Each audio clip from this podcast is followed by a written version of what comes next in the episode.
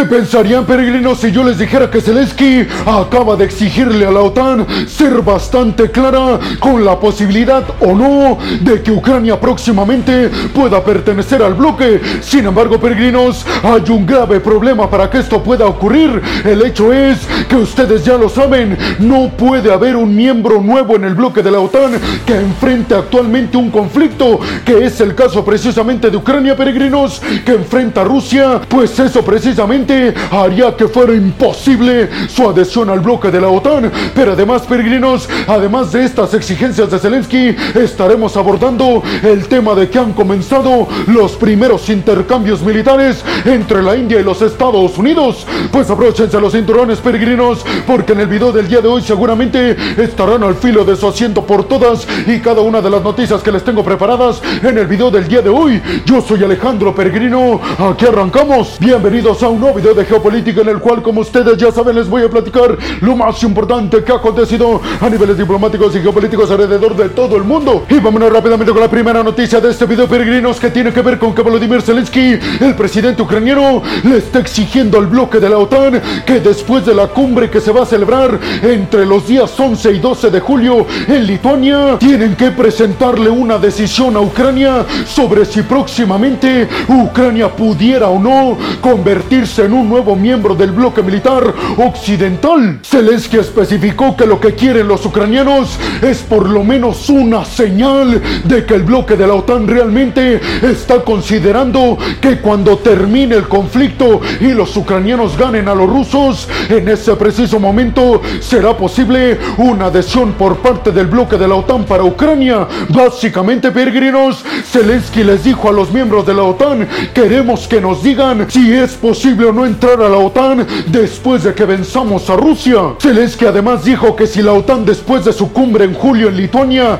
presenta al menos una hoja de ruta marcando un camino a Ucrania para entrar al bloque, eso ya será un grave y contundente golpe en contra de Vladimir Putin y los intereses de Rusia en Ucrania, porque sabrá que a pesar de lo que pase, Ucrania va a convertirse en un nuevo miembro del bloque militar occidental al que dijo Zelensky hace temblar a todos los rusos. Hay que decir, peregrinos, que estas declaraciones las ofreció el presidente ucraniano Volodymyr Zelensky junto al presidente polaco Andrzej Duda y junto al presidente lituano Gitanas Nauseda. Volodymyr Zelensky además dijo que él sabe perfectamente y también lo sabe el pueblo ucraniano que en estos momentos es imposible pensar en una adhesión a la OTAN porque están llevando a cabo un conflicto directo en contra de algún otro país, en este caso Rusia, y sabe que en los lineamientos para entrar a la OTAN se especifica claramente que el país que quiere entrar no puede estar en un conflicto directo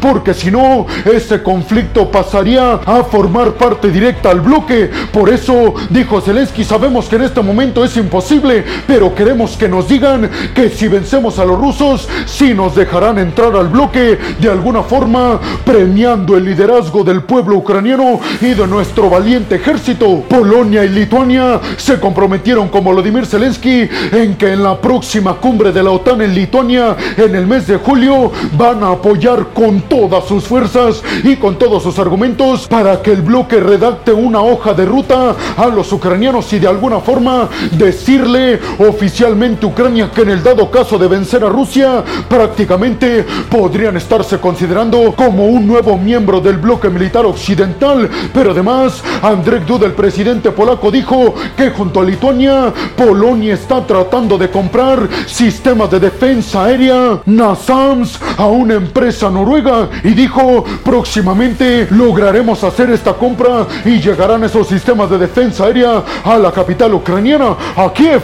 ¿Ustedes qué piensan, peregrinos? ¿Creen realmente que la OTAN esté dispuesta a decirle a Ucrania oficialmente que en el dado caso de vencer a Rusia, automáticamente podrá ser un país candidato a pertenecer al bloque de la OTAN? Y sobre todo, ¿creen que en el futuro estaremos viendo Ucrania, una ex república soviética e inclusive el corazón de la Unión Soviética en el pasado formar parte del bloque militar occidental? Y vamos rápidamente con la segunda noticia de este video, peregrinos, que tiene que ver precisamente con que la India y los Estados Unidos acaban de arrancar la cooperación militar estrecha que anunciaron Narendra Modi el líder de la India, y Joe Biden, el presidente de los Estados Unidos, durante la visita del líder de la India, su visita de Estado a Washington. Pues esta noticia tiene que ver con que el ministro de la Defensa de la India acaba de firmar un contrato con los Estados Unidos para comprar, escuchen bien peregrinos, drones militares armados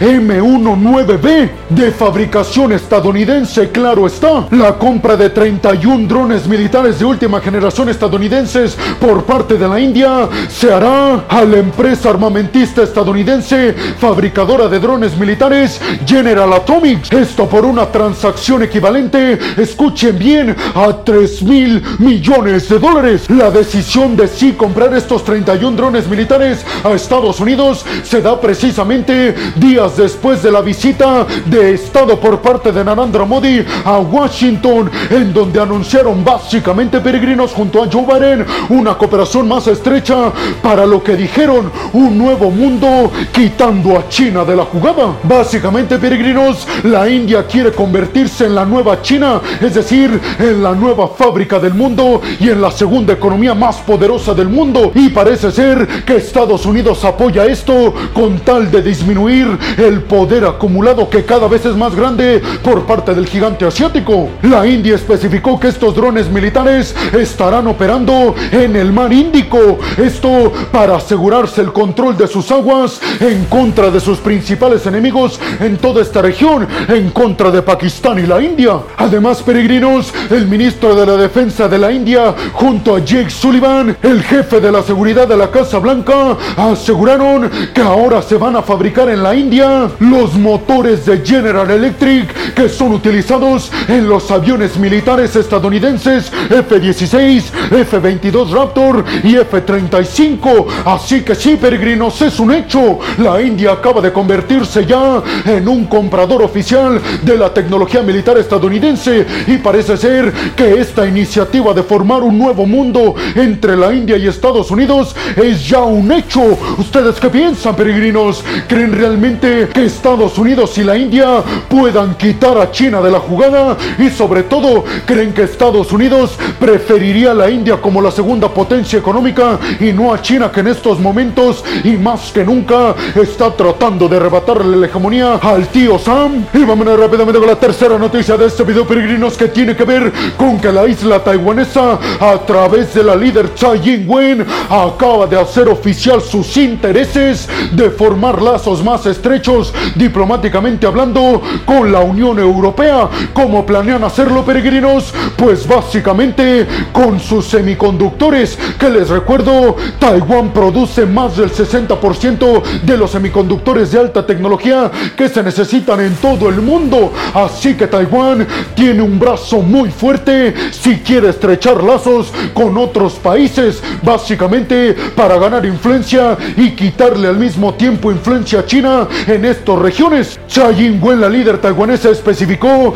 que el bloque de la Unión Europea necesita estrechar más lazos diplomáticos con Taiwán si es que quieren recibir inversiones por parte de TSMC, la empresa taiwanesa encargada de fabricar los semiconductores. Les recuerdo, peregrinos, que TSMC es la empresa fabricadora por contrato de semiconductores más grande de todo el mundo y en estos momentos la Unión Europea quiere que TSMC invierta en el territorio europeo para una nueva fábrica de esta empresa taiwanesa, pero necesita el apoyo TSMC por parte del gobierno taiwanés, más que el apoyo, la autorización. Por eso dijo Tsai Ing-wen, si quieren que autoricemos la fabricación de una de nuestras plantas de TSMC en países como Alemania o Francia, pues ustedes a cambio necesitan darnos un peso mayor diplomáticamente hablando y al mismo tiempo irse desprendiendo de China.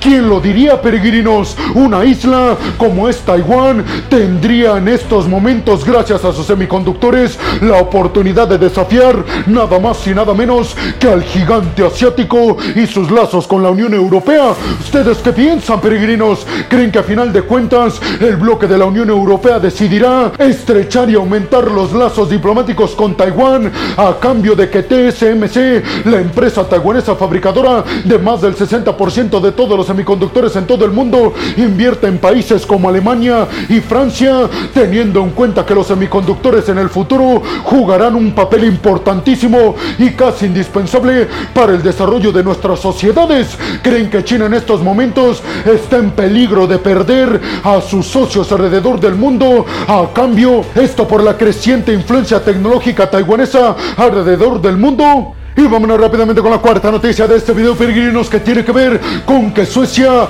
acaba de anunciar que con base en un estudio de investigación que realizó un sector del Parlamento sueco, en estos momentos han detectado una posible intención por parte de Rusia de atacar el territorio sueco, esto a través del mar Báltico. Por eso, peregrinos, el Parlamento sueco ha ordenado tomar medidas militares extraordinarias para defender primero la frontera, pero además para defender toda la región del mar Báltico, en donde Rusia hasta estos momentos todavía tiene presencia militar naval. ¿Cuál es la estrategia que va a tratar de implementar el gobierno sueco para contrarrestar una posible intervención militar por parte de Rusia, peregrinos? Pues nada más y nada menos que precisamente reforzar sus fronteras, aumentar el gasto militar, aumentar la compra de poderío militar a socios como Estados Unidos y sobre todo, escuchen bien esto, dejar entrar a más tropas estadounidenses y británicas, sobre todo para no estar desaprevenidos mientras esperan ser el miembro número 32 del bloque militar occidental de la OTAN que se espera se concreta en el mes de julio, precisamente en la cumbre del bloque de la OTAN que se va a celebrar en Lituania. ¿Ustedes qué piensan, peregrinos? ¿Creen que Suecia está tomando una buena decisión al dejar entrar a tropas británicas y estadounidenses para defender su territorio ante una eventual invasión por parte de Rusia mientras esperan a formar parte del bloque militar occidental. Y vámonos rápidamente con la quinta noticia de este video peregrinos que tiene que ver con que un grupo bipartidista de legisladores, es decir, un grupo conformado por republicanos y demócratas, acaban de ponerse de acuerdo para exigirle a Ford y a General Motors, las dos principales automotrices estadounidenses, que dejen de tener tanta dependencia de las piezas fabricadas en China. Esto por la seguridad nacional estadounidense, especificó este grupo bipartidista de legisladores que viajaron a Detroit para reunirse con representantes de Ford y de General Motors y les plantearon una serie de alternativas a los proveedores chinos. Sin embargo, peregrinos, lo que más les preocupa a estos legisladores estadounidenses es la constante y creciente además dependencia que tienen las automotrices estadounidenses de las baterías para autos eléctricos desde China. ¿Ustedes qué piensan, peregrinos? ¿Creen que Estados Unidos pueda desprenderse de toda la dependencia que tiene comercial de China? ¿Creen que en estos momentos ya es imposible cortar los lazos económicos y comerciales con Pekín? Y vámonos rápidamente con la sexta y última noticia de este video, peregrinos, que tiene que ver con el poderío militar estadounidense que están enviando a Ucrania, específicamente con declaraciones que ofrecieron militares ucranianos que pertenecen a la brigada de infantería número 67 que está en combate en Ucrania, porque a estos alabaron y elogiaron el actuar de varios sistemas de misiles estadounidenses, específicamente el Obus M119, esto por ser demasiado versátil, demasiado ágil y sobre todo demasiado preciso, aunque reconocieron que su grave problema es que únicamente puede alcanzar objetivos a 12 kilómetros, aunque algunos dicen que puede alcanzar hasta 20 kilómetros si es exigido. ¿Ustedes qué piensan, peregrinos? ¿Creen realmente que, como dicen la mayoría de los ucranianos, el poderío militar estadounidense es sumamente efectivo y poderoso? ¿O creen que todo esto pertenece a la propaganda? Y bueno, hemos llegado al final del video del día de hoy, peregrinos. Les quiero agradecer muchísimo todo el apoyo que me dan. Sin ustedes, yo no podría dedicarme a lo que más me apasiona en el mundo. Así que muchas, pero muchas gracias, peregrinos. Sin más por el momento, nos vemos en el siguiente video de Geopolítica. Hasta la próxima.